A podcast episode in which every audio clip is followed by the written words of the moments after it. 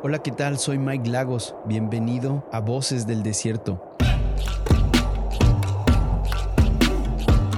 Un podcast de fe y cristianismo, de vida y propósito, que busca llevarte a lo secreto y profundo de la vida devocional. ¿Me acompañas al desierto? Hey amigos, ¿cómo están? Dios les bendiga. Bienvenidos a su podcast Voces del Desierto. Soy Mike Lagos y estoy muy emocionado de estar nuevamente con ustedes. Quiero pedirles una disculpa porque había pasado un poco de tiempo sin tener un nuevo episodio.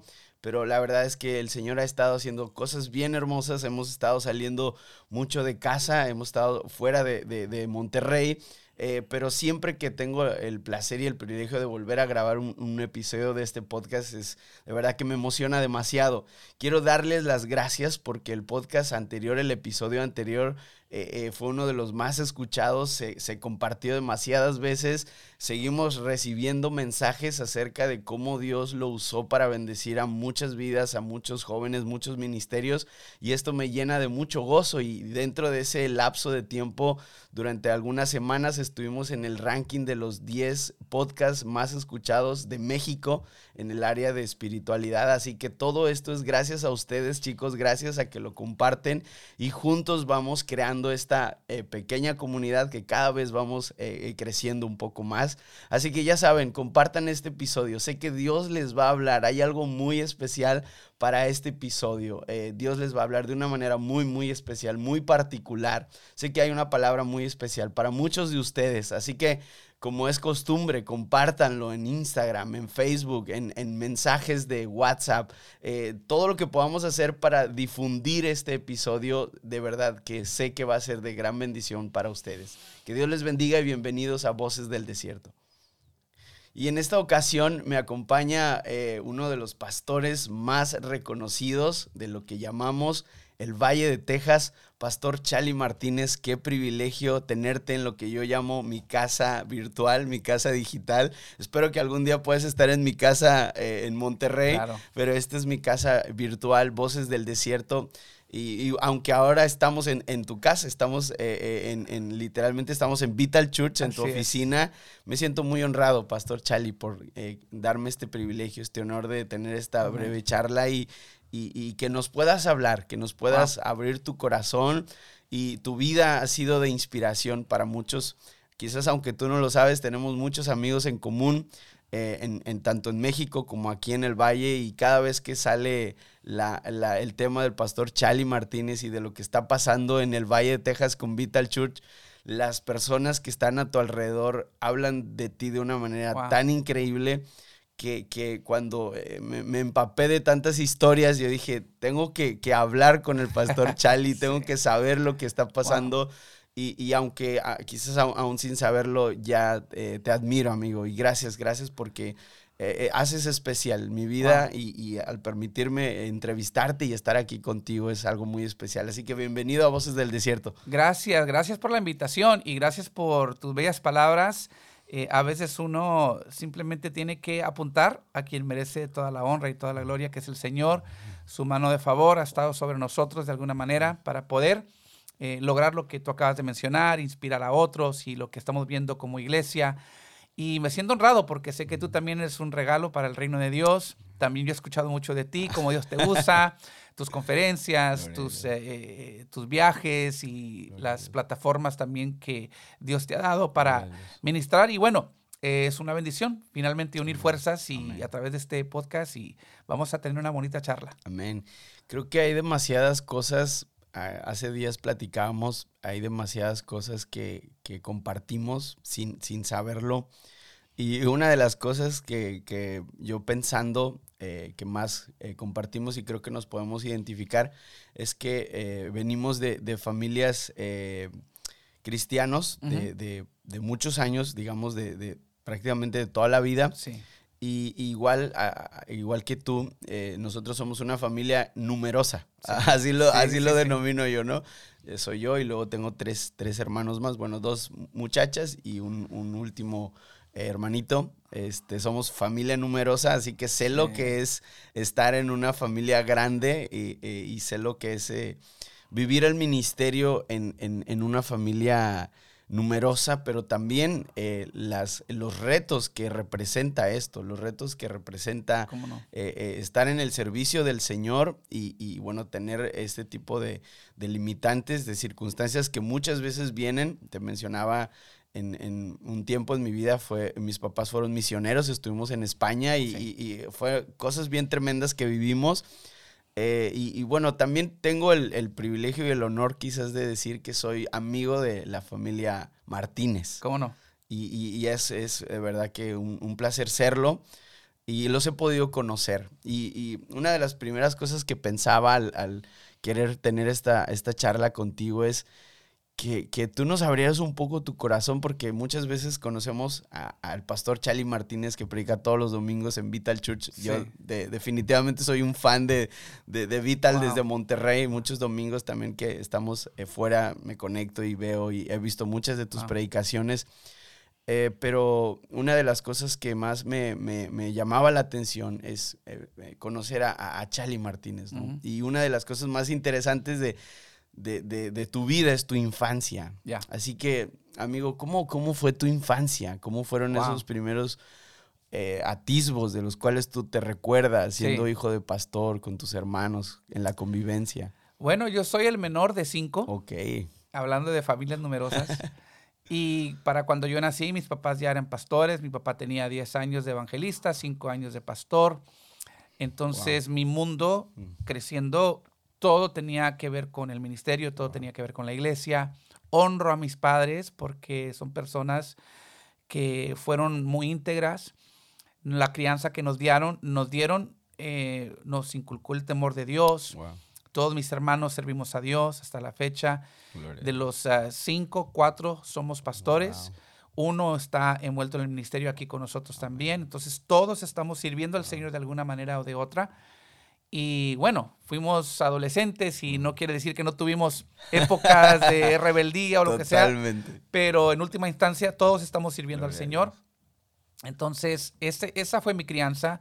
Eh, Asambleas de Dios, Wow. eh, ultra conservador, eh, el, el, la- el método, la me- metodología de nuestra iglesia, creciendo ese ambiente.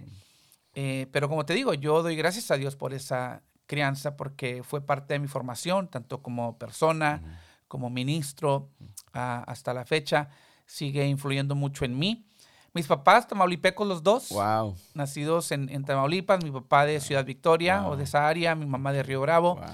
Yo nací ya en Texas, ya le pedí perdón a Dios por eso, pero eh, mis papás eh, nos criaron con toda la cultura mexicana. Cuando yo entré al kinder aquí en Texas, eh, yo no sabía ni el inglés, no sabía nada de inglés Wow. porque en casa practicábamos nada más el Todo español. Eh, gracias a Dios que fui un buen aprendiz y Ok. rápido a, a- a- aprendí el inglés. Para cuando yo llego a mi primer año de primaria, estaba ya en clase avanzada en inglés. Entonces, Wow. mi primer año escolar, bilingüe, Wow. para aprender el inglés, ya mi primer año, eh, eh, el first grade que le llamamos aquí, primer grado, eh, ya estaba yo en clases avanzadas en Wow. inglés. De hecho, fui perdiendo un poquito el, el español porque ya de tanto inglés, ok. la, la tele es en inglés, la, la sí. radio es en inglés, eh, la escuela es en Todo. inglés y lo único que contrarrestaba Claro. eso era la iglesia. Claro. Eh, hasta fui perdiendo un poquito gramáticamente Wow. eh, el español. Claro que siempre lo hablé, siempre lo Claro. entendí, pero quizás no de la mejor manera. Eh, pero sí, esa es más o menos mi, mi Ok. infancia, mi, mi crianza. Eh, ¿Qué más te diré? Pues siendo, siendo el menor Ujú. en la familia, eh, creo que siempre hubo un complejo en mí Ok. de que todos eran más rápidos que yo, más fuertes que yo. Cuando jugábamos deportes todos me ganaban, eso incluye a mi hermana. Eh, créelo o no, creo que en lo único en lo que yo me vi que podía igualarme a ellos era en los en argumentar, en discutir, Ok, porque yo wow. era el, el más chiquito, siempre la llevaba de perder. Decimos en México el, el gallo. El gallo, sí, sí, era medio, era medio bocón, era Wow, medio, ¿sí me explico? Eh, porque era lo único que yo podía Ok. usar para defenderme Wow. contra mis hermanos en esa rivalidad clásica que existe entre hermanos. Y hasta en eso creo que veo la mano de Dios, que Dios me fue preparando eh, eh, para, el, para el ministerio, ¿no? De alguna ok. manera. Fíjate que algo, no sé si lo compartes tú también, eh, te, te- te comentaba que nosotros estuvimos eh, fuera de México mucho, mucho tiempo, literalmente 10 años, estuvimos dos años en Marruecos y luego 8 años al sur de España. Y yo llegué a, a- al, al norte de Marruecos eh, con 13 años, Ujú. en plena adolescencia, ¿no? Y una de las sensaciones que yo, que yo tuve, no sé si la compartas también, es que yo me sentía atrapado entre dos culturas. Ujú. O sea, sentía que obviamente soy mexicano, nacido en México. Bueno, en tu caso tú naciste de este lado, pero con toda la, como, como mencionas, la cultura de tus papás, inclusive también la iglesia. Entonces, yo me sentía atrapado entre mi cultura eh, eh, eh, paterna o, o- o literal mi, mi- mi cultura del país donde yo nací y ahora la cultura en la que estaba, ¿no? Sí. En la que estaba inmerso y era un choque. Yo me llegué a sentir como un poquito atrapado entre estas, entre estas dos culturas, dos, dos maneras de pensar, en, en el, en el, eh, caso tuyo también en el lenguaje. Ujú. Entonces llegamos al norte de Marruecos, pues todos mis amigos hablaban en árabe, yo hablaba español y yo este, muy, muy poquito inglés, que era como que el, el- el idioma como que alterno, ¿no? A, a Sí. poderte relacionar. Eh, pero sí me sentí así, ¿no? No sé si en algún momento te, te- te llegó a pasar o te llegaste a sentir así como, como claro, con la cultura hispana de un lado, pero Sí. también eh, enfrentando los retos de, de- de vivir aquí, ¿no? En, en este país. Fíjate que, que de niño no lo sentí mucho, porque creo que la crianza que nos dieron nuestros padres temía mucho la influencia de, de esa cultura eh, americana, Ok. esa cultura quizás un poquito más liberal, eh, entre comillas. Entonces, nuestra infancia fue mucho como una burbuja, o sea, Ok. eh, el, el- aparte del el, el tiempo que pasábamos en la escuela, mis papás tenían mucho cuidado de, de no dejar que influyera en nosotros el, mundo, ¿no? Entre Ok, comillas. ok. Pero creo que ya eso que tú experimentaste lo, lo vinimos a vivir, yo creo, más en la Más en adolescencia, adolescencia. donde uno ya empieza a pensar por sí mismo, empieza a tomar sus decisiones, empieza cada vez más a independizarse y por más que quieran los padres intervenir, pues van perdiendo un Sí, poquito sí. eh, la fuerza o, Claro. o- o la, la habilidad de, de poder detener a, Sí. a los hijos.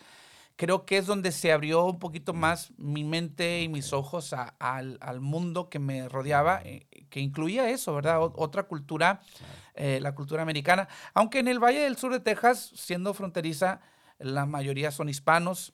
eh, hay muchos todavía de primera generación, segunda generación, Claro. a veces tercera generación, pero no, no fue como un shock así pleno, eh, pero creo que sí en la adolescencia Lo uno empezó a más, entender. Claro. "Ey, estamos en, en- una tensión entre dos, dos culturas, Claro. dos maneras de, de ver la vida, de ver el mundo, eh, los dos idiomas. Sí. Se empezó a notar más en la Claro, adolescencia. Claro. Sí, es, es algo muy, muy notorio. Digo, en, en mi caso creo que fue más extremo, eh, porque llegué ya con 13 años. Sí. Y, y una de las cosas que, con, con las que más lidié fue con eh, las agresiones, porque yo, yo viví muchas agresiones. Digo, se conoce que a veces un poquito en España eh, los, los jóvenes pueden ser eh, en un sentido, en las escuelas, ¿no? Muy, muy agresivos, pero, pero en Marruecos Wow. es, es 10 veces más, ¿no? Y- Sí. Y, llegué a, a sentir cierto tipo de, de agresiones. Este, lo, que, lo que hoy llaman bullying, ¿no? Bullying, sí. Bullying. por, por, por, a- por ser simplemente una persona que venía de otra parte. ¿Te pasó alguna vez esto, amigo? ¿Te, te, te- te llegaste a sentir alguna vez agredido? Eh, por- porque eh, no- yo sé que nos escuchan muchos hi- hijos de pastores Sí. que pueden estar viviendo circunstancias muy similares y, y muchas veces el hecho de que eh, eh, nos abramos en este sentido Claro. como que aporta demasiado a, a- al desarrollo de, de- de- de su confianza, de su fe, saber que también pudimos haber pasado ese tipo de situaciones. Sí, a mí me pasó mucho, Wow. porque yo fui muy chaparrito. Yo me estiré a los 16 años, yo creo, casi cumpliendo los 17. Pero antes de eso, fui muy chaparrito, flaquito. Eh, entonces, yo era un blanco muy fácil eh, para los muchachitos más grandes. eh, pues aprovecharse de mí, hacerme el bullying. Creo que lo sentí un poquito más en la, en la secundaria, porque en la primaria, te dije, siempre fui algo, decías tú, el gallo, El ¿no? gallo. Entonces me, me ganaba con mi labia a- los amigos.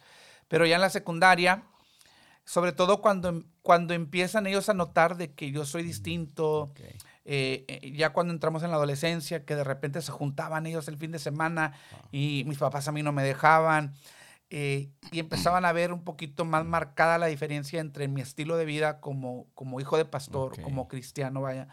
Es donde empecé a experimentar un poquito más el bullying, porque eso ellos lo traducían como que, ah, pues es, es débil Claro. de carácter, lo, lo veían ellos como que eh, no puede eh, vengarse o no puede respingar contra nosotros, ¿verdad? Porque pues es cristiano. Claro. Eso me lo echaban en cara Wow. mucho.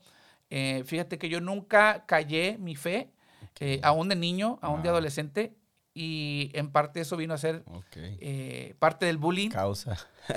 Recuerdo una de las memorias que tengo así muy lúcidas es de que tenía un, un grupito de, de bullies, ¿verdad? De, de jóvenes que me decían, me decían ellos, ah, ahí viene, ahí viene el, el- ahí viene el padrecito, Oh, el padrecito. Ellos obviamente no distinguiendo entre un cristiano y un católico, claro, ¿verdad? claro. Entonces decían, ahí viene el padrecito y yo les decía, no, no, no sean ignorantes, si mi, si mi papá fuera padrecito yo no estuviera aquí, ¿verdad? ¿Sí me Exactamente, explico? sí, sí, sí. Eh, pero ese tipo de cosas sí los enfrenté. Como tú dices, eh, a lo mejor alguien que nos está escuchando piensa, eh, el pastor, el líder, la persona que, que ves proyectada en, Claro. en la pantalla quizás, pero tuvimos una crianza muy normal, experimentamos eh, el bullying, experimentamos las, las ah, adversidades, los retos que todos enfrentan, ¿no? Entonces, si en, si en eso alguien se inspira, pues gloria a Dios, ¿verdad? Porque somos de lo más normal que te puedas imaginar. Sí, comparto totalmente ese tipo de, de experiencias. Me acuerdo que a mí en España me llegaron a decir el Lutero, el Calvino, el, lo Wow. que hacía el hereje. Muchas veces me, Sí, me, me wow. tildaban de hereje porque en España está muy arraigado el Claro. catolicismo, entonces un protestante es, es un hereje, ¿no? Sí, sí, sí, entonces. Totalmente. Y ya para entrar al, al- al siguiente apartado, amigo, me gustaría eh, preguntarte cómo, cómo lidiaste con todo esto y cómo esto afectó en, de manera positiva en tu relación con Dios. Por ejemplo, en mi caso, a mí me pasaba que, que yo me sentía así, me sentía abrumado de adolescente. Y yo veía a mis papás en, en el, en el desarrollo del ministerio, ¿no? Y lo que menos quería yo era como que sobrecargarlos de, de, de- de mis situaciones. Entonces, eh, lo- lo- la manera en la que yo lo, lo resolví, entre comillas, que al final no lo resolví, sino que me afectó fue que, que me aislé. ¿No? Sí. Y, y- por mucho tiempo viví, fui un joven este, o un adolescente eh, aislado Ujú. y, y pe- periodos eh, también de depresión. Yo, yo así lo, ahora que soy grande lo, lo, lo asimilo así. Sí. Pero eso me impulsó a buscar a Dios Wow. de una manera que, que yo decía, Señor, pues solo puedo ir a, a ti y Ujú. solamente puedo contarte mis, mis, mis traumas, mis cosas, mis problemas, te los cuento a ti y me desahogaba con Dios. En este sentido, toda esta situación, obviamente hijo de pastor también muchas veces es, es como que la carga del el hijo del pastor, Sí, que tiene claro. que cumplir un cierto estándar. ¿Cómo todo esto, cómo te impulsó, amigo, a vivir tu relación con Dios? Sí, tú sabes que el ser hijo de ministro es, es una bendición a la vez y por otro lado es una maldición. ¿En qué sentido?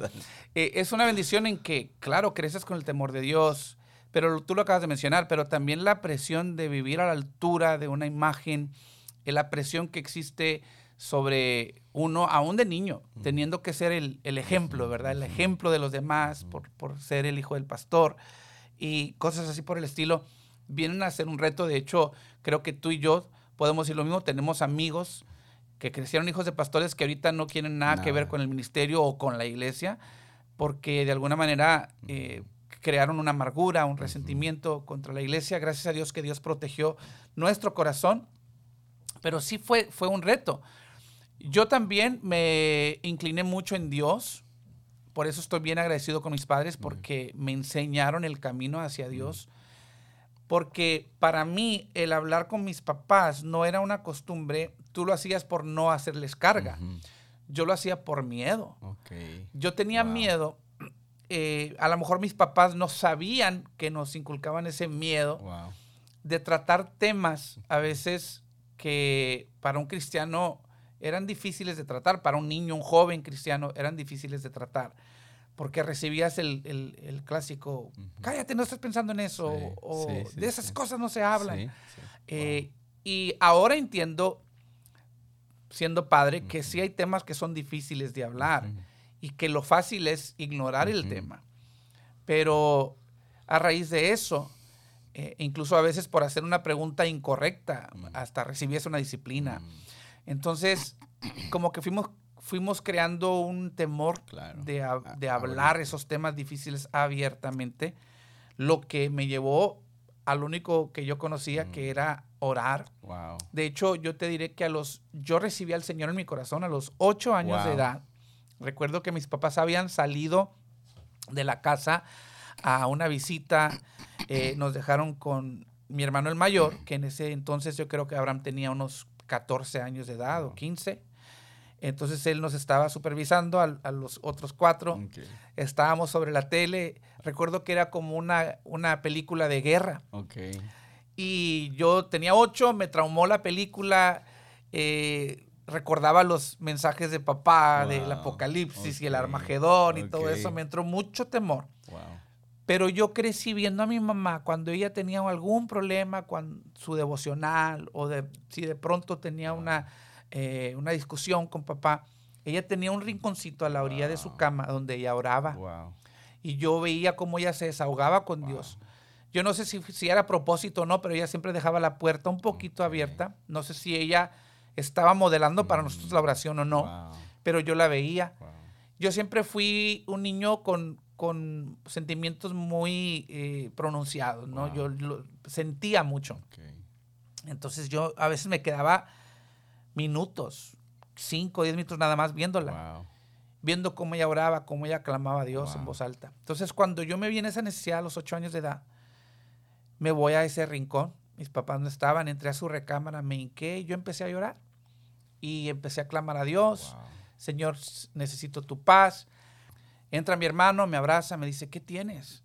Y le dije yo, pues me, me asusté con la película, Claro. estoy pensando en el fin del mundo, no me quiero quedar. Él me dice, no tienes por qué tener temor Wow. si tú recibes a Jesús como tu Señor y Salvador, eh, tú te vas en el rapto de la iglesia. Ujú. Y en ese momento me empezó a ministrar lo que él, Wow. aún a, a su temprana edad, sabía y entendía. Y fíjate que e- es, ese fue mi momento de salvación, si lo quieres llamar así, Wow. en el rincón de oración de mi mamá, escuchando los sermones de mi papá eh, en mi oído, En tu mente. en, en mi mente, en el otro oído mi hermano ministrándome lo que él sabía y él me dirigió en la oración, en la confesión de fe y allí recibí yo al, al Señor a esa temprana edad. Entonces, te cuento eso porque eh, creo que de, de- de alguna manera hace sobresalir Mm. eh, la, la- la- la manera en mi desahogo, vaya. Y cuando yo tenía preguntas, era irme con Dios. Wow. Que por un lado, mis papás como que me cerraron la puerta al no querer tratar ciertos temas, Claro. pero a la vez me abrieron la puerta Claro. al modelar la oración. amén. Entonces me abrieron la puerta para con Dios, que es mejor, ¿no? Wow, Claro, totalmente. Qué increíble, amigo, poder eh, ver a nuestros padres en sus distintas facetas, poder influenciarnos de tal manera que eso marca nuestras vidas y- nos marca para siempre. Sí, Yo también tengo muchas, muchos momentos donde eh, viendo a mi mamá orar, eh, esa, esa necesidad de, de- de orar se, se contagia y también Sí. a mi padre. Em, cuando entras en la adolescencia viviendo todas estas situaciones, eh, eh, a, la, a la par el ministerio de, tu- de tus papás, tengo entendido, empieza a crecer, la iglesia ¿cómo no? eh, empieza a, a- a desarrollarse de una, una forma muy hermosa y, y Dios te llama al ministerio. Así es. ¿Cu- ¿Cuándo sentiste tú que fue el momento eh, eh, donde Dios te decía, tú me perteneces y, Wow. y te vas a dedicar a, a- a servirme, a, seguir mis pasos? ¿En, en qué momento de, de- de tu adolescencia o, O tu juventud, sientes que viene ese, ese Sí. momento de- del llamado. Yo creo que para mí fue un momento clave, pero antes del momento clave como que hubo un, un preludio, ¿no? Un- Una preparación. Mi hermana Saraí, ella tenía un programa radial que se llamó Revista Juvenil. Wow. De lunes a viernes de 5 a 6 de la tarde. La estación de radio recién se había establecido en la ciudad, donde otros pagaban, otros pastores, otras iglesias pagaban para- por sus 15 Ok, minutos, media hora, ok. una hora. Eh, mi hermana era voluntaria, pero tenía su hora porque era- el horario que la radio había separado para la juventud. Entonces era la anfitriona, ella fue la fundadora de ese Wow. programa radial. Y a mí siempre me interesó eso de los controles y Wow. la radio y eh, en aquel entonces no había como hoy, ¿verdad? Los videojuegos, o no era tan, pro- tan prominente, ¿verdad? Claro. Sí existía, pero como hijo de pastor Sí, siempre claro. nos privaron de esas cosas. eh, y para mí, pues era como algo nuevo. Yo la acompañaba y empecé a aprender a mis 15 años de edad los controles de la radio. Llegó el punto en que ella ya no estaba a los controles, ella se sentaba como estás tú, Ok. eh, frente al micrófono. Ok. Yo estaba aquí donde estoy yo, así exactamente, con la consola aquí, eh, los tocadiscos acá, el- los cartuchos acá y los controles. Wow. Y yo aprendí todo. Llegó el punto en que yo, ella hablaba y Ok. yo era el que aventaba la canción, Wow. aventaba el comercial o la llamada en vivo, alguien... Aprendí Wow. todo eso y me fascinaba. Entonces cuando ella decide, eh, saliendo de, de lo que es la, la high school, la preparatoria, ella decide que se va a ir a MacDiel, en Matamoros, a estudiar ministerio. La radio viene y me dice, hey, tu hermana se va a ir, Wow. tú ya sabes todo, ¿por qué no continúas tú Wow. con el programa? Entonces recién cumplía yo 16 años de edad Wow.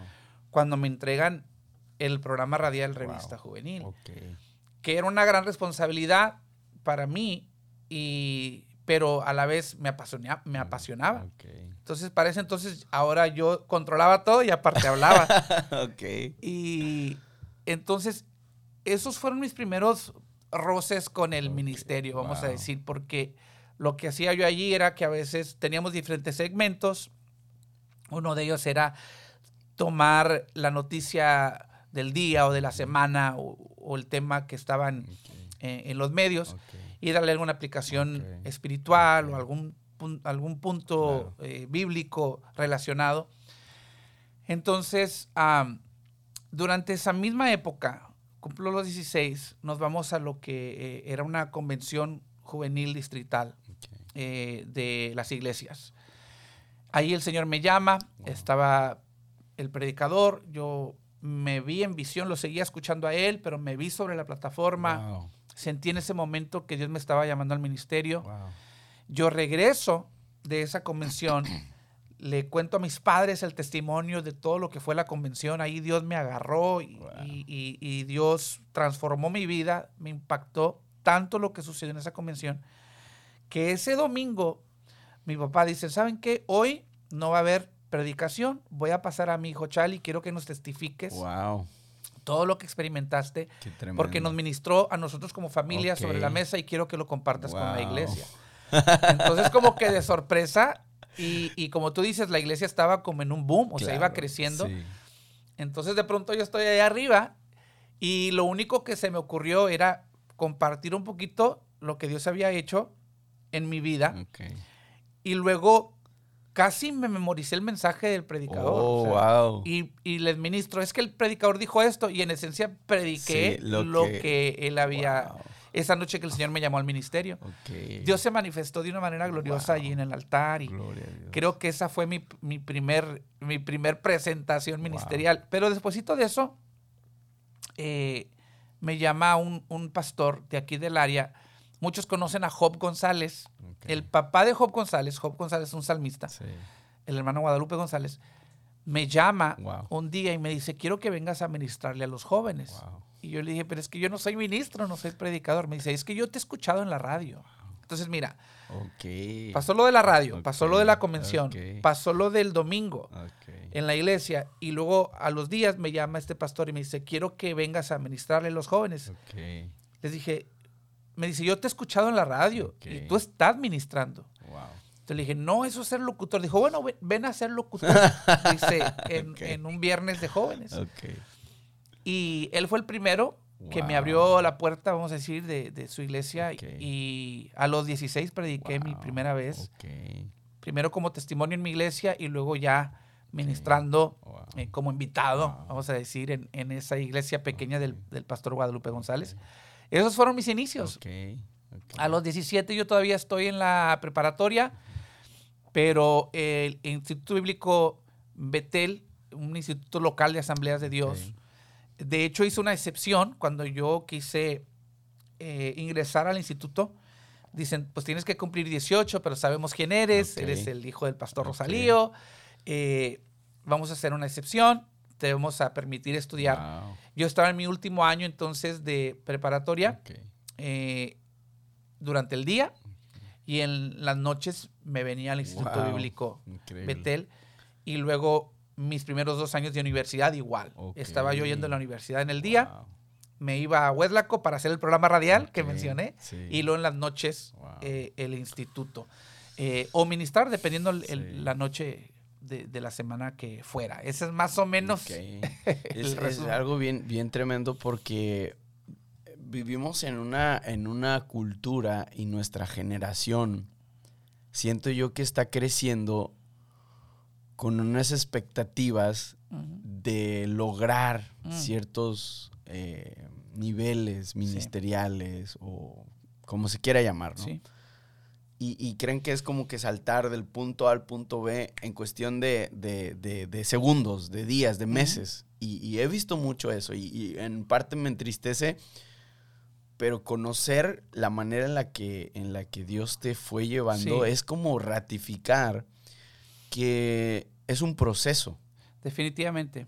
O sea, es, es un proceso y, y- y- y, por ejemplo, ¿no? En, tu caso, ¿no? Empezaste con un programa radial, este, que, que uno, bueno, pensaría eh, que, que es muy distinto, ¿no? Eh, ¿Cómo no? Hablar en la radio.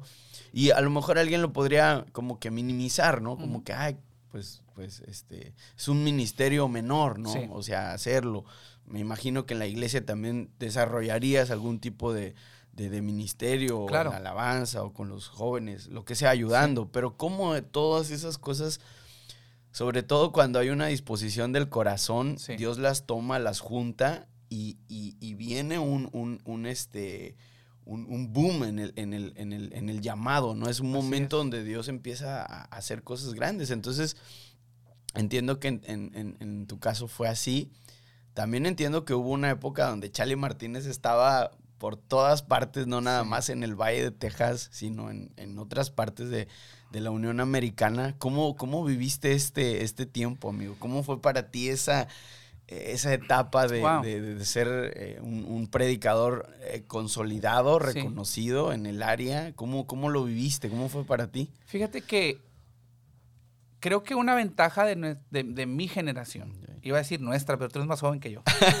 Ahí casi, casi estamos. Eh, una ventaja de mi generación es que nosotros todavía conocimos la vida sin redes Sociales. Sí. Wow.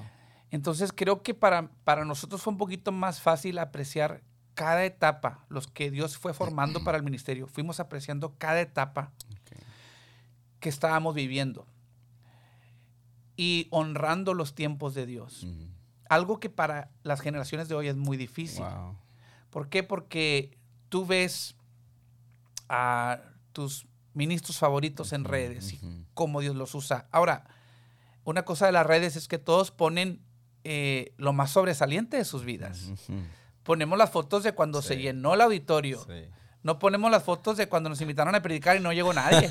¿Sí me explico? Sí. Porque hasta vergüenza te da subirlo.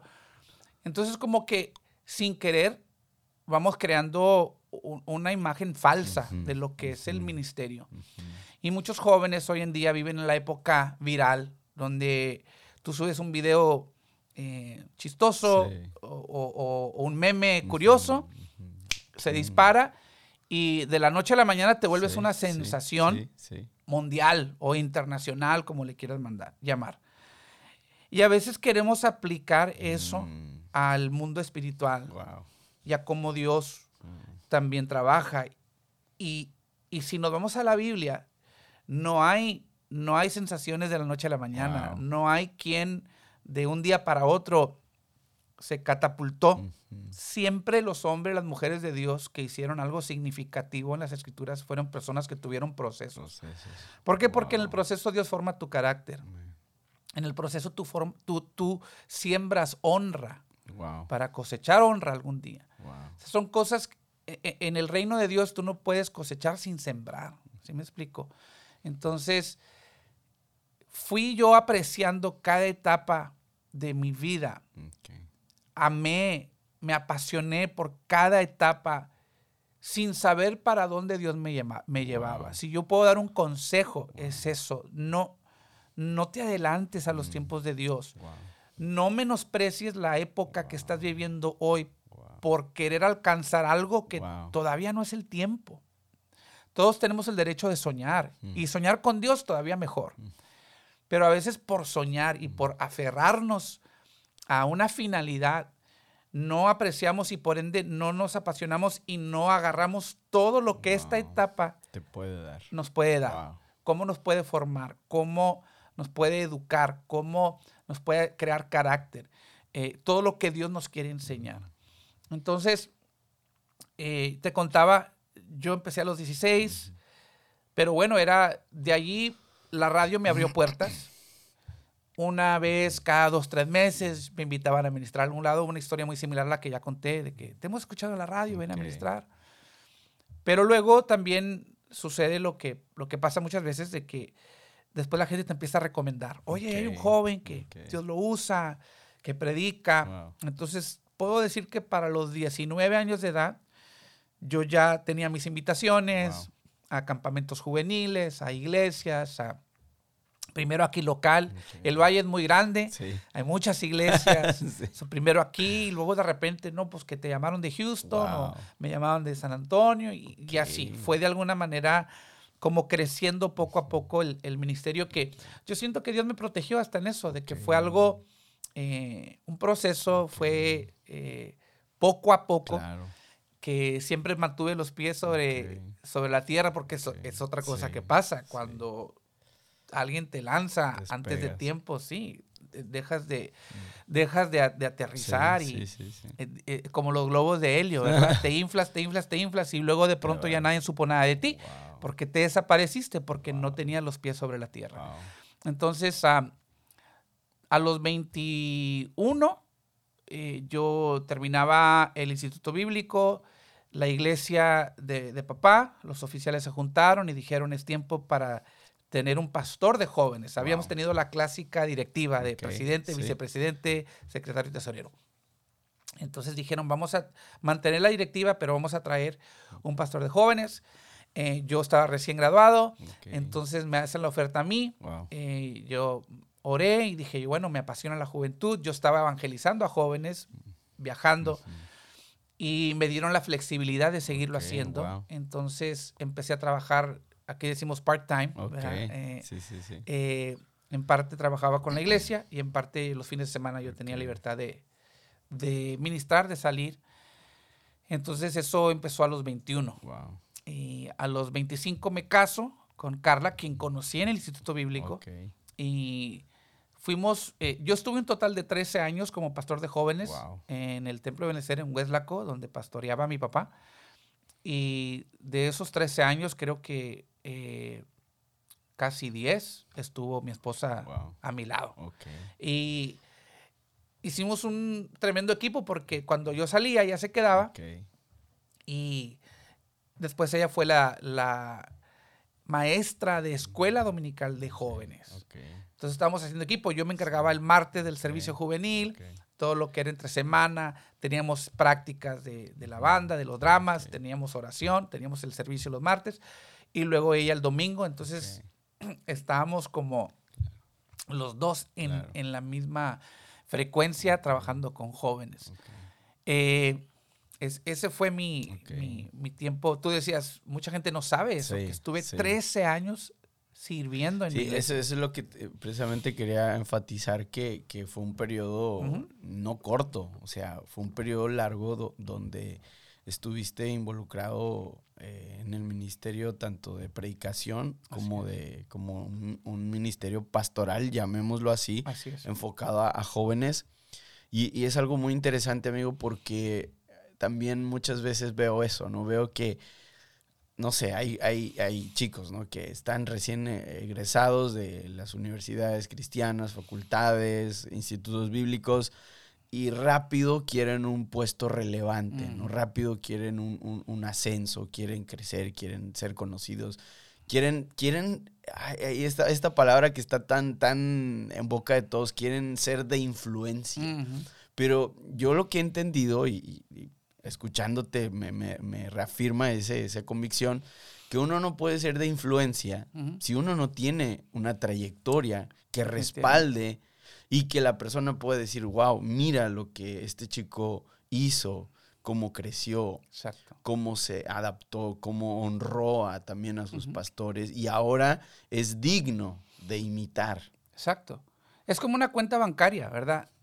Tienes que depositar para poder hacer giros Wow. o para hacer retiros, ¿verdad? Wow. Entonces, a veces tú tienes que, e- e- esa etapa de formación, por eso yo decía, abrazar cada etapa que Dios te da, porque estás depositando, depositando, depositando, porque va a llegar un momento en que Dios te va a poner en una posición de liderazgo, de autoridad o sobre una plataforma, en que ahora la gente va a pedir de ti porque tienes algo que dar. No puedes dar lo que no tienes. No puedes modelar lo que Sí. no has aprendido. Entonces, todos esos procesos muy importantes. Wow. Y, y también algo muy interesante que mencionas es eh, el desgaste en cada etapa. Porque, por ejemplo, ¿no? Mencionas 13 años como pastor de jóvenes, Sí. pero al mismo tiempo sin dejar de, de- de- de viajar, sin dejar de predicar fuera. Supongo que el desgaste que te suponía esto era, era, era muy elevado. Sí. Pero, pero claro, con, con tu edad, con tu- tus energías, con tu juventud. Y es una de las cosas que, que- que, ah, en lo particular siento que comparto mucho contigo. Siempre le he dicho al Señor, quiero desgastar mi vida Mm. sirviéndote. Y creo que también ese puede, eso puede ser ah, eh, un, un- un aliciente, una, un, como que una palabra de ánimo para todos los chicos que nos escuchan, que ahorita Sí. están en, en- en universidad, en, están estudiando en colegios cristianos, están en, en institutos bíblicos, que, que desgastarse en Cristo vale la pena. Definitivamente, definitivamente. Y, y yo creo que más, que más que el desgaste, cuando tú encuentras un ritmo saludable, Ok. ¿verdad? Eso es muy importante porque eso ahora lo, lo siento, lo resiento más a mis Claro. 43 años ahora que tengo. Eh, sí, en una etapa era de que no, tenía ni, no teníamos hijos, eh, estuvimos siete años de matrimonio sin hijos y te podías desgastar. Eh, y yo creo que es importante en cuanto a, a sembrarte, ¿verdad? A la obra Sí. para luego cosechar. Pero luego llegas a una etapa donde, esto lo digo para ministros jóvenes que ya tienen niños y ya, ya están casados, tienes, tienes que ir Sí, cambiando el chip un poquito. Sí, sí, Y incluso ese tiempo de desgaste te hizo aprender también. Sí. Eh, ahora tú vas a, a aprovechar lo que va a ser de mayor impacto al reino.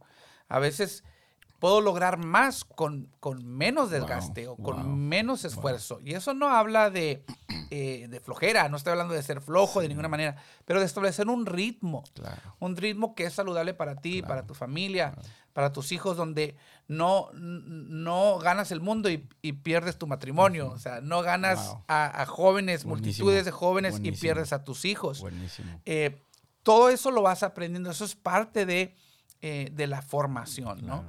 Entonces, yo creo que para nosotros sí hubo un desgaste, sí hubo una etapa, y hasta la fecha seguimos teniendo bastante trabajo, pero también Dios nos ha bendecido en que Dios honra esa pasión que tú inviertes y luego te empieza a rodear de gente, mano. Te empieza a rodear de gente Wow. que aliviana tu carga, gente que corre con tu visión Wow.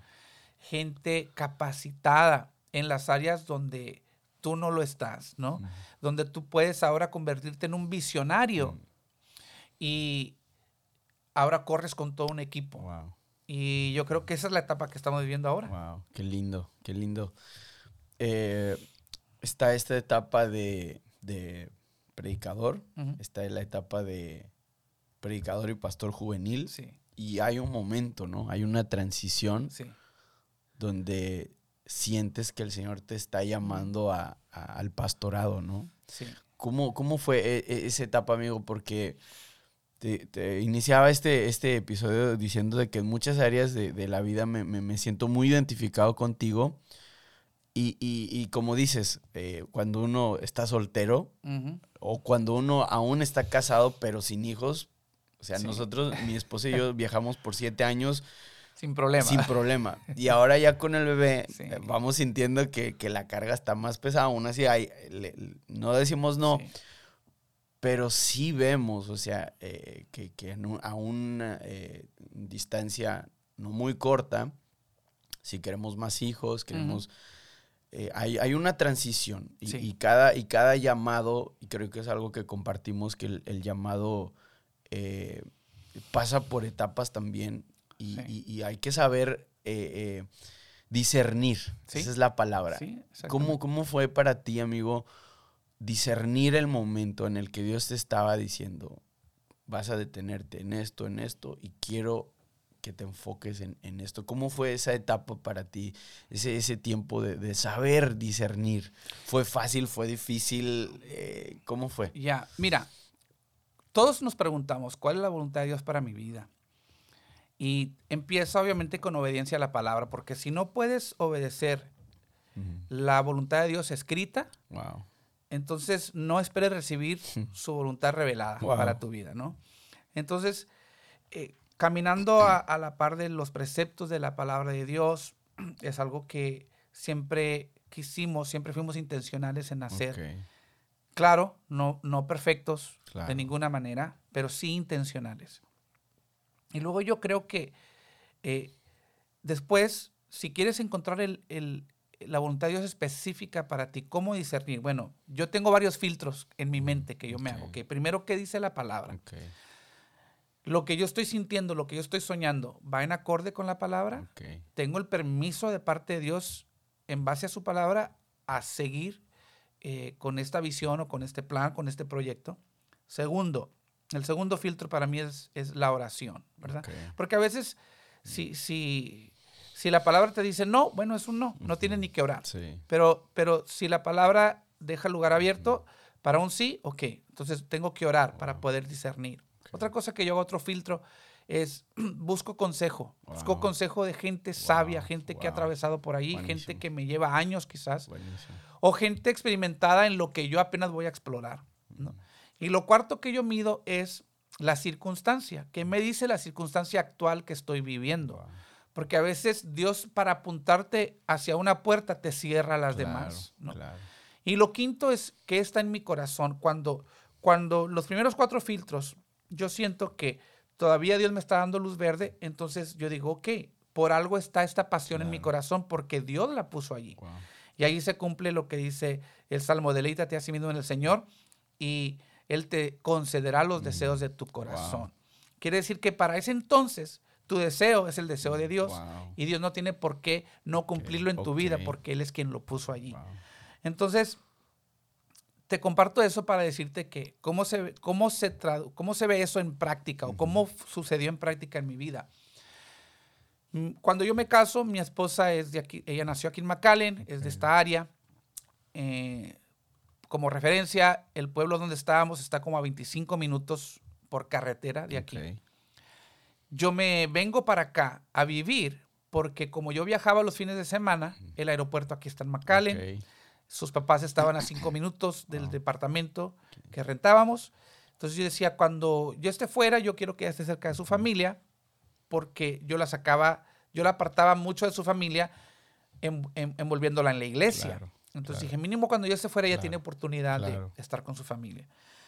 Eh, y entonces nosotros viajábamos de aquí a allá todos los días, que teníamos trabajo en la iglesia, entre semana en la oficina, los servicios, teníamos servicios jueves, martes en, la noche, jueves en la noche, domingo en la mañana, domingo en la tarde, eh, y viajábamos. Esos 25 minutos por carretera y 25 de vuelta. Después de como 11 años de estar como pastores de jóvenes, yo hay un punto de la carretera donde tú puedes ver McAllen sobre todo en la noche ves todas las luces. Y Dios empezaba a poner un, no sé qué, qué, sé yo, Un, algo en mi corazón que yo al principio como que lo ignoré. Y yo miraba así la ciudad y No entendía por qué sentía eso. No entendía el sentir, la verdad. Y, pero luego también empiezo a ver que mi liderazgo en la iglesia Mm, ya venía causando problemas. ¿En qué sentido? En que ser ministro a los jóvenes, una nueva generación, en una iglesia muy conservadora, claro. uno tenía ideas de innovar, eh, ideas de metodología, modernizar ciertas cosas. No la palabra, Sí, sí, sí. sí, no, no la doctrina, pero simplemente mantenernos Claro, relevantes Claro. y eficientes en alcanzar esta nueva Claro. generación. Pero que aún es, es esos proyectos, esas ideas que teníamos empiezan a chocar un poquito Mm. con el estilo que la iglesia ha llevado Ujú, durante ujú. décadas, ¿no? Yo empezaba a ver poco a poco y estoy brincando muchos detalles, pero empiezo a ver esa fricción, Ok, ¿no? ok. Cuando, cuando la Biblia habla de que, de que el hierro afila el Ujú, hierro, ujú, ujú. Todos eh, vemos esa imagen de que, pues sí, e- e- el, el- el estar con otros líderes te va a hacer mejor a ti. La, la parte de la referencia que a veces no vemos es que cuando tallas hierro con hierro saltan chispas, Sí, ¿no? sí. Entonces, es lo que estaba pasando. Wow. Eh, y yo cada vez más iba sintiendo de que no es mi lugar cambiar la cultura de esta iglesia, no es mi lugar correr con mi propia visión, Wow. eh, porque la iglesia tiene su pastor. Ahora era una, era una dinámica muy interesante porque mi papá Claro. era mi pastor, mi Claro. papá y mi patrón. Entonces, sí, la tres Qué ¿no? difícil. Papá, pastor y patrón. Wow. Y creo que él, eh, el, el título que le quedara mejor para, para cualquier situación es el que se ponía, ¿no? A veces como pastor teníamos una diferencia, vamos a decir, sobre un método de, de alcance. Y él argumentaba y yo argumentaba, claro, siempre con respeto, con honor. claro. Eh, y cuando él no podía ganarme el argumento, eh, al final se ponía la, la- la cachucha de, de papá. Al fin y al cabo soy tu papá. O sea, ya no era pastor. Yo soy tu papá. Cambiaba. Sí, cambiaba. Soy tu papá y me tienes que honrar, ¿no? Ok, ya. O como cuando hijo teníamos una diferencia, Sí. eh, pues acuérdate que también soy, Soy tu tu pastor, ¿no? Wow. Y ya cuando todas fallaban, pues soy tu patrón y si no te gusta, entonces, ah, Wow. e- e- esa fue una Sí. dinámica muy difícil. Llegó un punto en que sin dejar de honrarlos, y esto te lo puede contar cualquier persona que estuvo con nosotros en el proceso, eh, llegamos a un momento en que dije yo, ah, en, es- en ese entonces, ahora yo empezaba a sentir un poquito más fuerte lo de McAllen. Wow. Y un día le clamé al Señor y le, le platiqué a mi esposa. Mi esposa nunca quiso ser ni esposa de pas- ni pastora ni esposa de pastor. Cuando yo le pedí ser mi novia, ella me dice, ¿vas a ser pastor? Le dije, no. Yo lo, como clásico hijo de pastor, yo lo último, yo voy a ser, yo voy a seguir Jamás. viajando, voy a ser fiel en la Sí. iglesia, yo voy a dar mi diezmo y, y- y voy a ayudar a mi papá, pero pastor nunca, ¿no? ok. Ok, entonces sí podemos platicar, ¿no? Esa fue la condición. ya. Porque ella también creció hija de pastor. Y entonces, cuando yo un día le platico, le digo, mira, ¿sabes qué? Le dije, yo siento algo por McAllen, siento una Wow. carga. Y ella como que, ¿carga que qué? ¿No? O ¿De qué se trata? Sí, ¿para dónde vas con esto? Y a la vez ella ya estaba sintiendo o resintiendo lo que estábamos Mm. viviendo Ok. eh, en la iglesia Internamente. internamente. Eh, hay muchas cosas que yo aguanté por, por ser el hijo porque, ah, ese es mi papá. Yo estaba Ah, impuesto sí, al carácter de mi papá sí, porque lo tuve toda la vida. Eh, entonces, pero ella no. Para e- ella resentía mucho más que yo. Entonces llega un punto en que me dice un pastor, amigo mío, que me mentoreó mucho. Y yo le hablaba con, cuando tenía un problema. Y me decía, oye, para todo esto, ¿qué piensa tu esposa? Y a mí me entró una convicción muy fuerte porque yo nunca le había preguntado a ella Wow. qué es lo que ella sentía.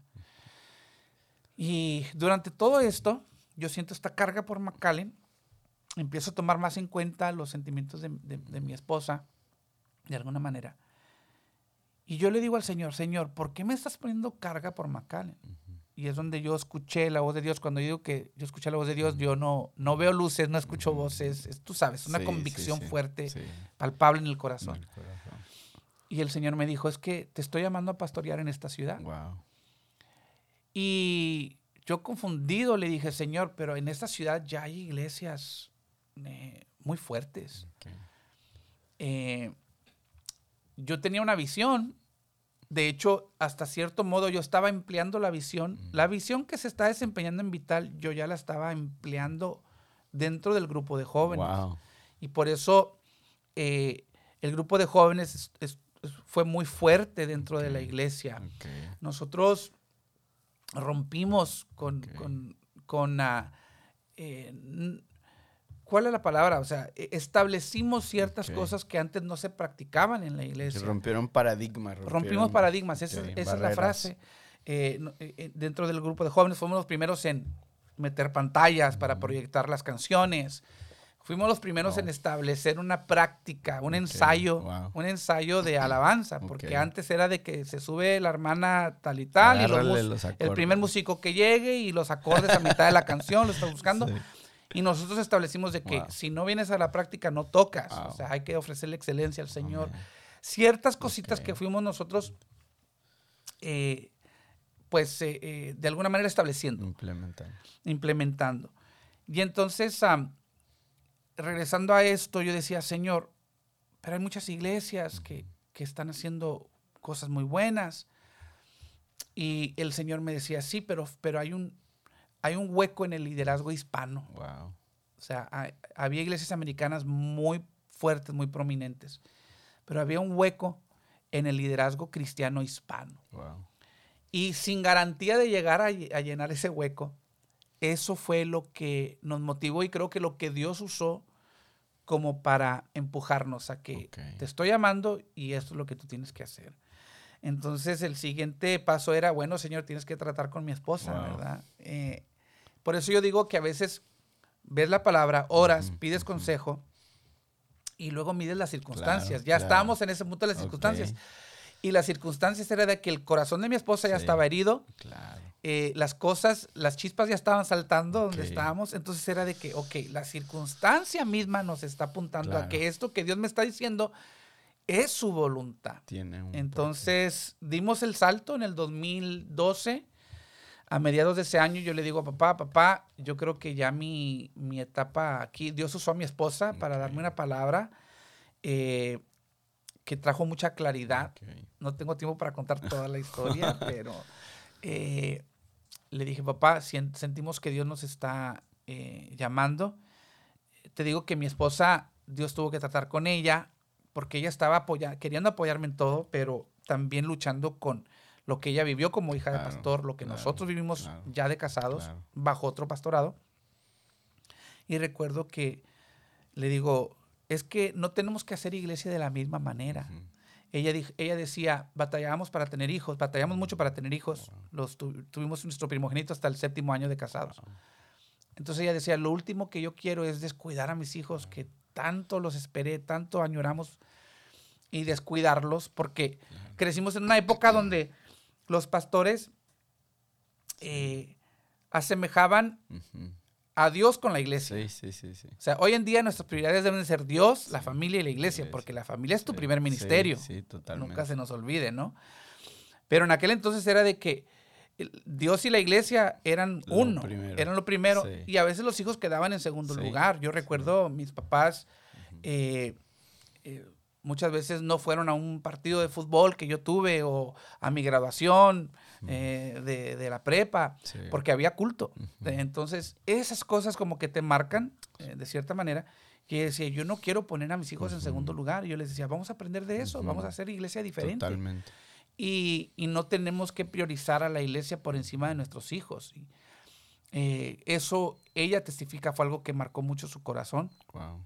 Entonces, en el 2012, repito, le decimos a papá, Dios nos está moviendo. Eh, yo creo que terminamos el año y nos vamos a plantar una iglesia en McAllen. Wow. Entonces, a- ahí entra el, el- el- el tema de que, bueno, al principio papá como que no nos creyó, pa- ¿para dónde se van a ir? sí. Eh, no fue hasta en noviembre de ese año, faltando menos de dos meses. Me dice, oye, ¿va en serio eso de que te vas a ir? Le digo, papá, ¿va en serio? Ya tengo el nombre de la iglesia, ya tenemos logotipo, wow. ya tenemos visión, ya más o menos eh, habíamos empezado a mover la logística del asunto y entonces fue cuando ya presentamos el plan a la iglesia, eh, nos despedimos, terminé el año, eh, pero salimos de la iglesia, salimos de la organización incluso. Esa fue una decisión simplemente de visión y, también brinco muchos detalles, pero nos fuimos de manera independiente.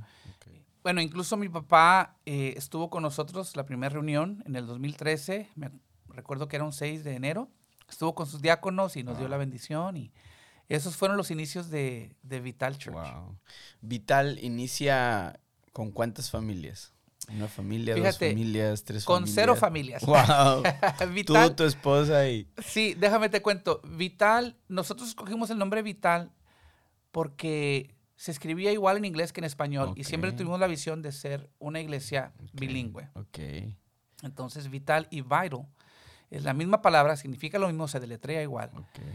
Y cuando nosotros salimos de Ebenezer, teníamos, no sé, 150, quizás 200 jóvenes. Cuando recién anunciamos, pues todos los jóvenes, no, ¿cómo es posible?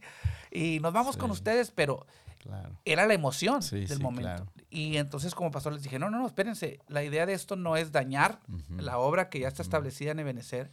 Ustedes no han orado, nadie tiene permiso de venirse con nosotros sin orar y sin, obviamente, recibir la bendición del pastor. Eh, los sometimos a un proceso de oración eh, durante esos dos meses.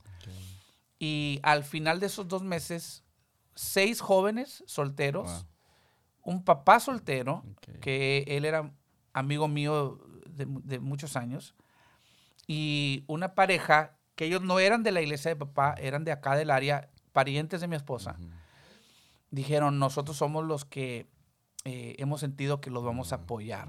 Entonces, eh, éramos seis jóvenes, un papá soltero, una pareja y nosotros, que estoy hablando de como 13 personas, 13 personas. Eh, y ese fue el núcleo que empezó y tal.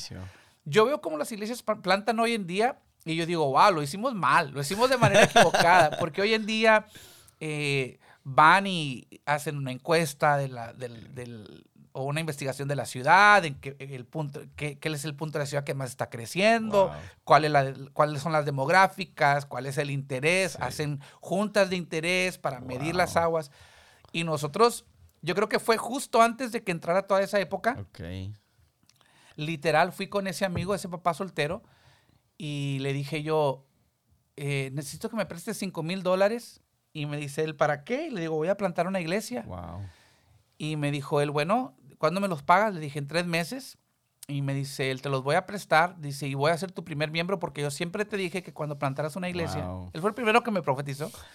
Dice, cuando tú plantes una iglesia, eh, yo voy a ser tu primer miembro.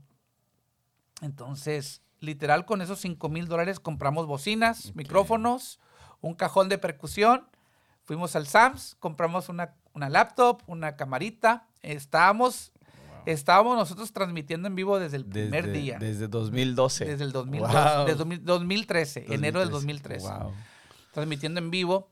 Eh, por eso se llama Livestream, porque en aquel entonces el sitio web era livestream.com y tú eh, podías poner un canal ahí gratis y todavía no era ni YouTube. YouTube todavía no, no, ofrecía esa, en vivo. E, e, esa, esa opción. opción, vaya de en vivo. Entonces, así es como empezamos.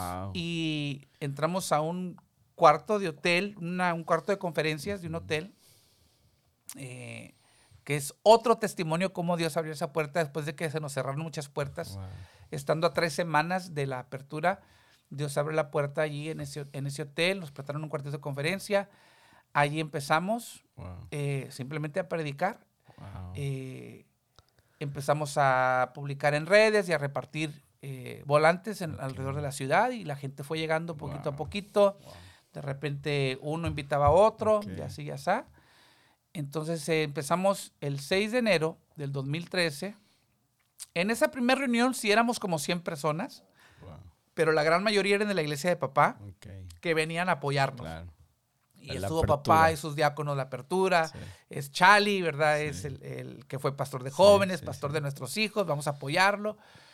Yo creo que ya como a las dos, tres semanas es cuando nos dimos cuenta quién era el grupo Real. real, que éramos a lo mejor unos 25, Ok. 30 personas Ok. que desde la primera reunión se quedaron y, y así asado, que se unieron de alguna manera, éramos como 25, 30.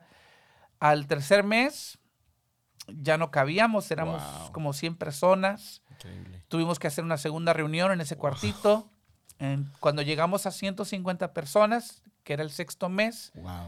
Es cuando rentamos la bodega, que le llamamos la bodega, era una, eh, un edificio viejo eh, de, de aluminio.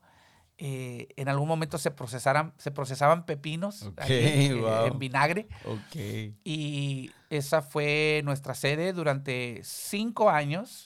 Allí regresamos a una reunión bilingüe, porque ya estábamos en dos reuniones, regresamos a una, a una bilingüe y luego eventualmente como a los seis, ocho meses, yo creo que ocho meses más o menos, de una reunión otra vez a dos. Allí es donde establecimos un servicio en, en inglés y uno en español. Y luego eventualmente pasó otro año y tres reuniones, Wow. una en inglés y dos en español. Wow. Ahí estuvimos cinco años, crecimos la congregación como a 1100 personas, más o menos. Increíble. Esa fue una, una etapa increíble, Mike, porque no cabía la gente, estabas pegadito así, o sea, olías a la persona que estaba a tu lado, había un baño para hombres, un solo baño para mujeres, a un costado del santuario.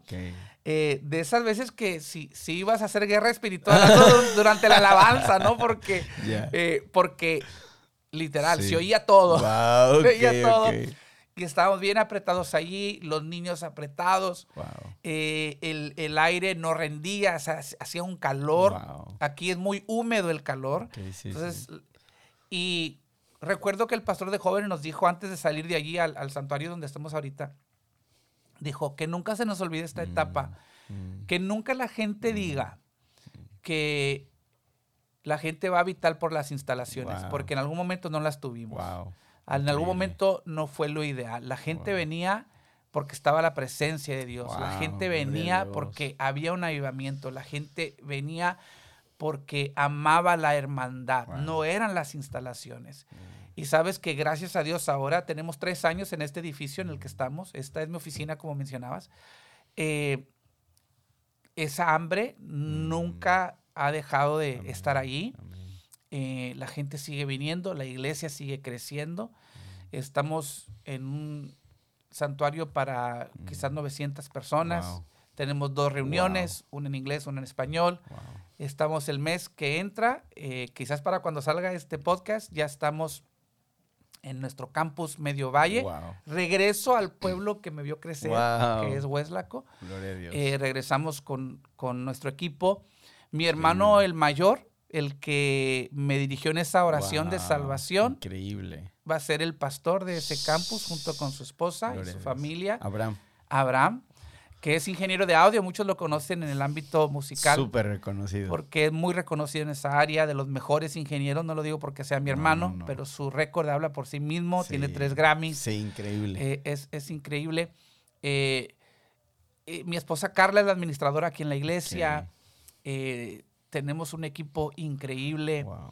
y bueno, a- a- Dios sigue usando a la familia Mm. Martínez de alguna manera Amén, Gloria a Dios. eh, y vamos a ese campus que se va a abrir ya próximamente y bueno, aquí estamos wow. para la gloria del Señor. Una de las cosas más increíbles, amigo, eh, que veo yo, y, y eso que no conozco la historia de hace tanto tiempo, de cómo Dios eh, te, te- te trajo aquí y Vital empezó a ser reconocida no solamente en el Valle de Texas, sino yo creo que gran parte de- de- del liderazgo, no solamente en Estados Unidos de habla hispana, Sí. sino en México también reconocen Vital Church y reconocen Mm.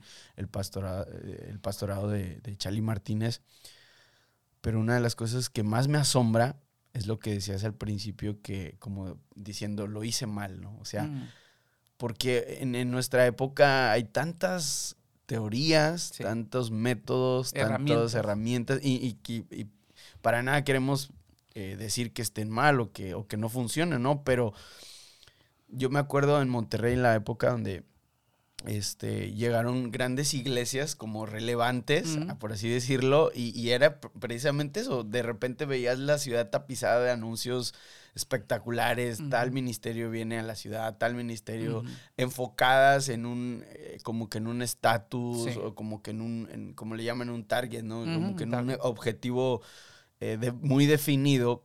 Pero cuando tú me contabas eso, se me vino a- a- al corazón y a la mente el pasaje donde dice la escritura que el Señor añadía cada día a los Así que es. debían de ser salvos. Y, que, y que realmente no había método de crecimiento más que la predicación de la palabra, la comunión con los hermanos. Así es. Y, y- y- y Dios hacía lo que, lo que Él quería hacer. Y eso me, me llena de, de mucha ilusión, amigo, de verdad. Sí. Porque en, en una, en una generación de, de- de- estándares, de métodos, de todo esto, ver que Dios puede tomar la vida de un hombre y de una mujer, en, en tu caso y de tu esposita, y los puede eh, eh, catapultar a lo que hoy es vital. O sea, yo no tenía el placer de, de conocer tu iglesia, entré y wow, o sea, te quedas asombrado. Hace poquito estuvimos en la conferencia este, asistiendo de jóvenes y increíble, o sea, eh, ver todo lo que Dios está Wow. haciendo en sus vidas y ver de la manera en la que Dios la está haciendo. Eso, eso te golpea fuerte, o sea, a mí Sí. me golpea, me golpea en el corazón y me da esperanza. Me da esperanza de, de saber que Dios sigue teniendo el control de aquellas personas que le creen a Él, Que le obedecen. que le obedecen por encima de cualquier método, ¿no? Cualquier... Yo hasta la fecha, cuando pastores me preguntan, ¿cuál es la mejor estrategia? ¿Qué es la estrategia número uno? ¿Cuál es el secreto del crecimiento, el crecimiento vital? Les digo, la obediencia. Wow. Porque en cuanto a estrategias, como tú dices, no estamos en contra, pero somos un testimonio vivo Wow. de que aun cuando no teníamos estrategias, nosotros nunca acudimos a una conferencia de crecimiento Wow, hasta el increíble. quinto, sexto año Wow. de la, después de la plantación de Vital. Y no estamos en contra. Claro. Eh, ahora llevamos a nuestro equipo pastoral Claro, a claro, conferencias de estrategias de crecimiento. E- e- Es válido, ¿verdad? Porque Dios nos dio un Sí, cerebro totalmente. eh, eh, y no es nada no espiritual no usarlo, Sí, ¿verdad? no, no, Eh, eh. Pero a la misma vez creo que somos testimonio vivo de que la obediencia, Dios la honra. Wow. Tanto que aunque no tengas las mejores estrategias, Wow. Dios te prospera. Tú puedes tener las mejores estrategias, pero si estás fuera de la voluntad de Dios, no te va a funcionar. Entonces, creo que el creerle a Dios, como tú Mm. dices, el aferrarte a, a lo básico, ¿verdad? que es predicar la palabra, a predicar la salvación en Cristo Jesús, enfocarte en eso. Surge, surge otro, otro dilema o otro... eh, eh, otra situación que, que nos complica a veces la vida de los pastores cuando crece la iglesia. Es de que cuando la iglesia era pequeña, eh, no había tanta visitación, no había tanta consejería, no había tanta logística. Y, y nos dábamos el tiempo de meternos con Dios, de orar, de estudiar la palabra, de llevar un buen alimento a la mesa del Claro. Señor el domingo Claro. y que la gente comiera.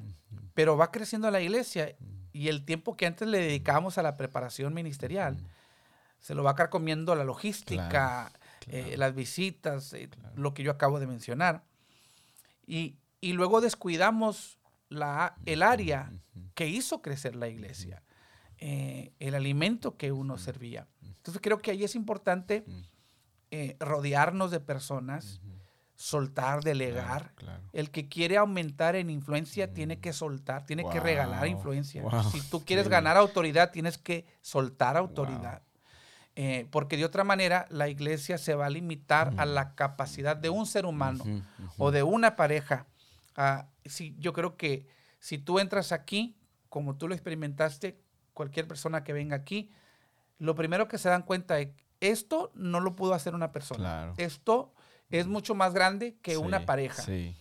Esto es Dios. Wow.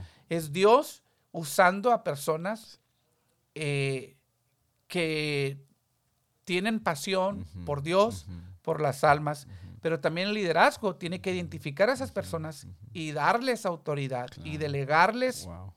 eh, permiso de ser creativos, de correr contigo. Una cosa que a mí me llena de orgullo sano es de que ninguno, ninguno de los empleados de la iglesia es alguien que trajimos de afuera. Wow.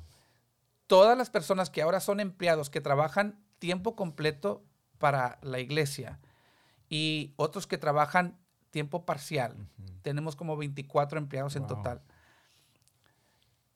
Cada uno de ellos sirvió, sirvió a cambio de nada en la iglesia antes de ser invitado a formar parte del equipo de empleo. Wow.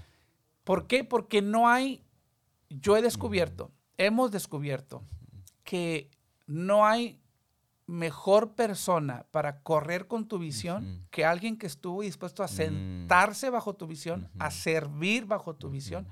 Y luego tú les presentas la oportunidad de trabajar y dedicar, dedicarse Claro, a la obra claro, tiempo completo Claro. con compensación. Wow, o sea, Wow. lo que antes hacían, ahora Sí, sí, sí, multiplicado sí, lo van a lograr.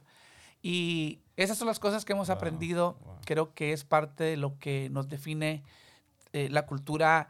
eh, hablo mucho de cultura porque, porque los pastores hablamos mucho de visión. Mike. Visión es lo que hacemos, pero cultura es lo que somos. Wow. Y a veces uno para llegar a lo que quieres lograr, tienes que ser la persona adecuada. Wow. Entonces, ha- hablo mucho de cultura porque hay una cultura tanto en nuestro staff o nuestro Mm. personal, Mm. nuestro liderazgo, que también Ujú. se va contagiando a nivel congregación. Y tenemos que ser las personas correctas, con el corazón correcto, con el carácter, con la madurez correcta, para llegar a la visión que queremos alcanzar. Lo que yo noto es, digo, en las poquitas interacciones que he tenido con, con tu staff, con la gente que está ah, codo a codo contigo, siento como si fueran una familia. O sea, así, así, así lo siento. Eh, hace unos días llegaba y me presentabas con varios y sentía ese, ese, como, como ese ambiente de, Mm. de- de somos una, a- además de ser un equipo profesionales, porque sí, sí. estás rodeado de gente muy, muy capacitada, muy, muy profesional, pero me, me, me, da- me transmitían eso, ¿no? De, de- de somos un equipo, somos una familia. Y, y al final eso es hermoso y me, me voló el cerebro ahorita que mencionabas que para tener mayor influencia Yeah. tienes que dar influencia, tienes que soltar Sí. cosas, ¿no? Eso es dos, increíble. cosas, dos cosas que acabas de mencionar que, que me llenan de, de gozo, que a lo mejor ni, ni lo viste de esa manera, pero dijiste que, que sientes que somos una familia. Eso me llena porque hemos sido muy intencionales Wow. en que el equipo sepa que no están solos. Nos interesa más tu ser que tu hacer. Wow. Y es algo que siempre hemos tratado de cuidar en ellos. De que cuando tú estés enfrentando un problema, incluso si te afecta tu performance, ¿verdad? Como empleado o como líder, nos interesa más tu bienestar espiritual, familiar, matrimonial. Y nunca te vamos a abandonar, nunca te vamos a dejar solo.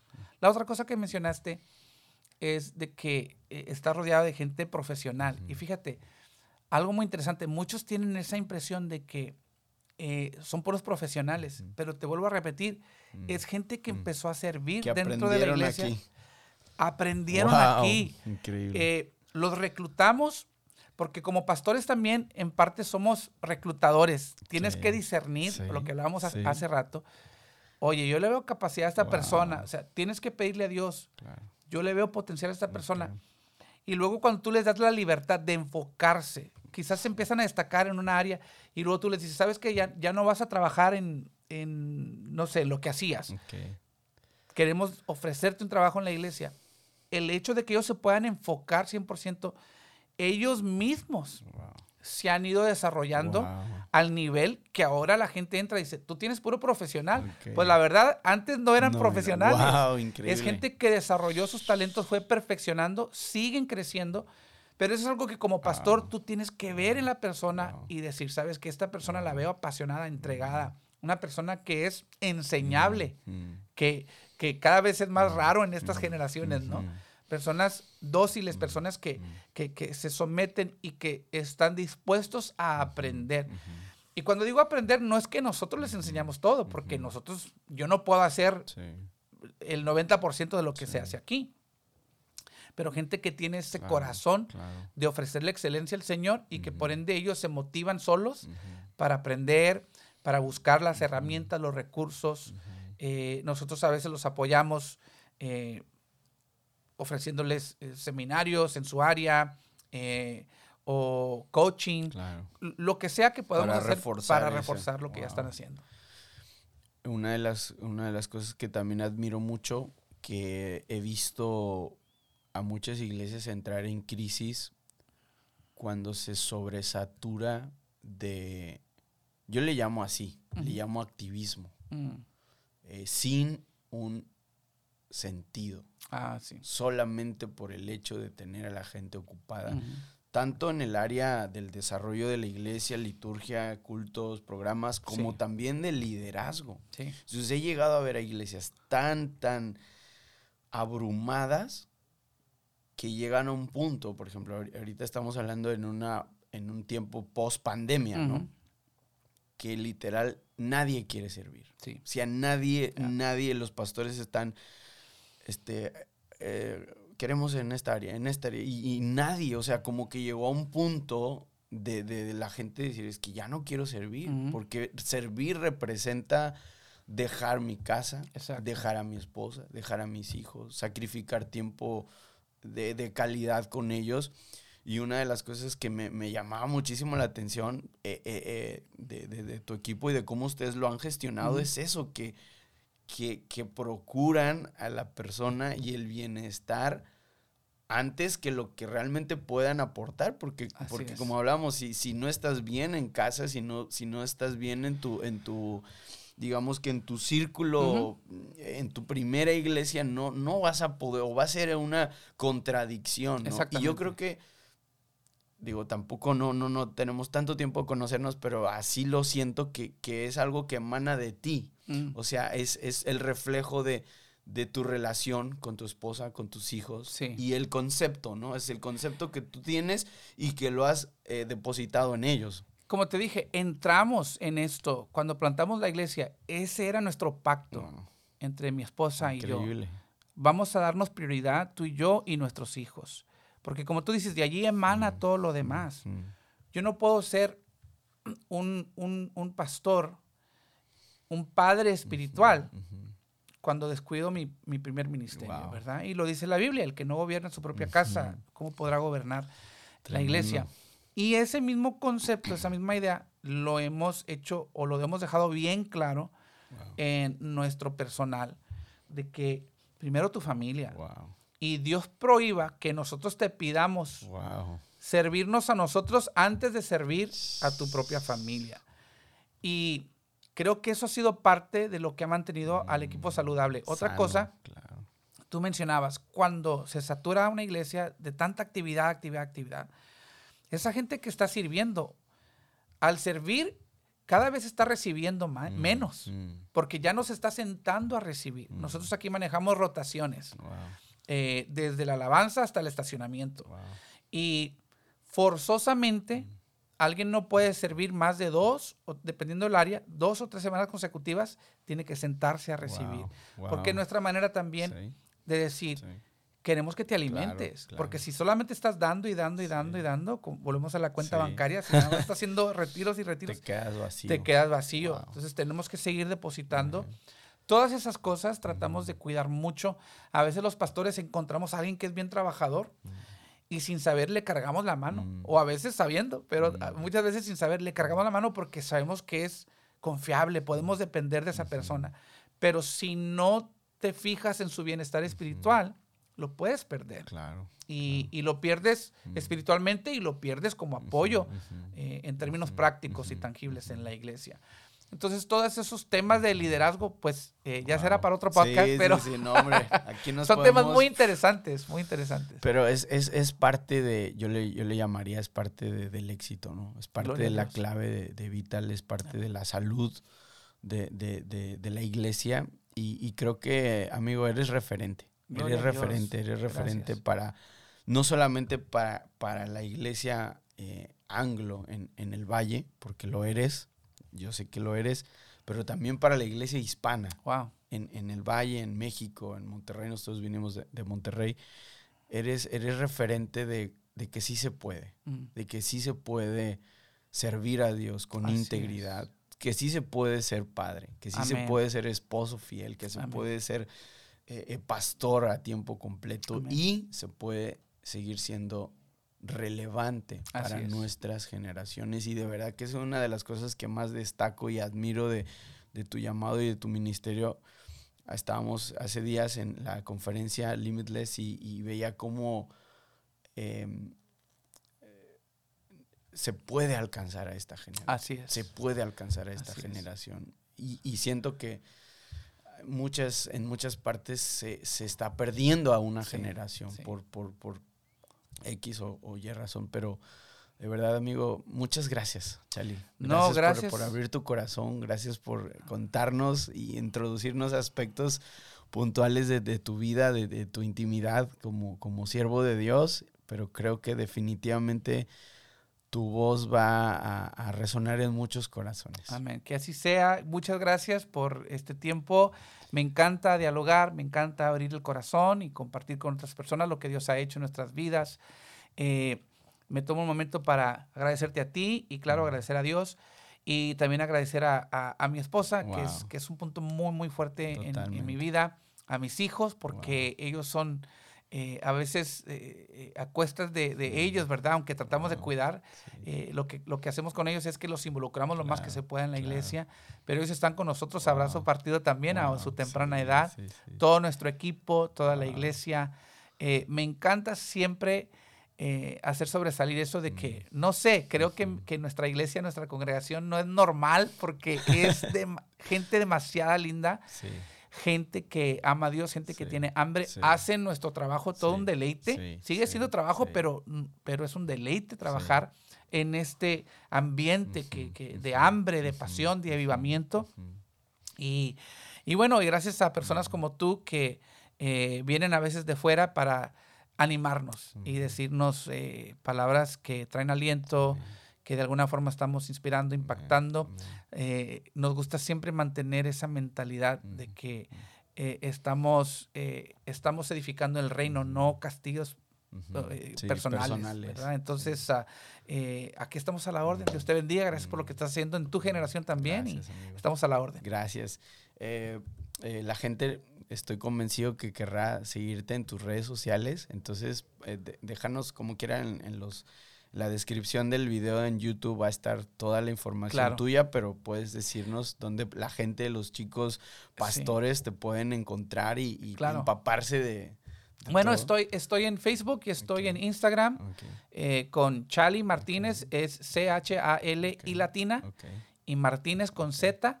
Eh, tengo Twitter lo tengo bien abandonado, pero también igual. Charlie, No hay muchos Charlie Martínez en, el mundo, entonces eh, es simple, eh, arroba Charlie Martínez para Twitter o para Instagram y Charlie, apellido Martínez, en, ah, en, Facebook, Y ahí estamos para hacer. ¿Tienes ¿Tienen un podcast en la iglesia? Sí, tenemos un podcast. Eh, estamos en el episodio número 10 ahorita.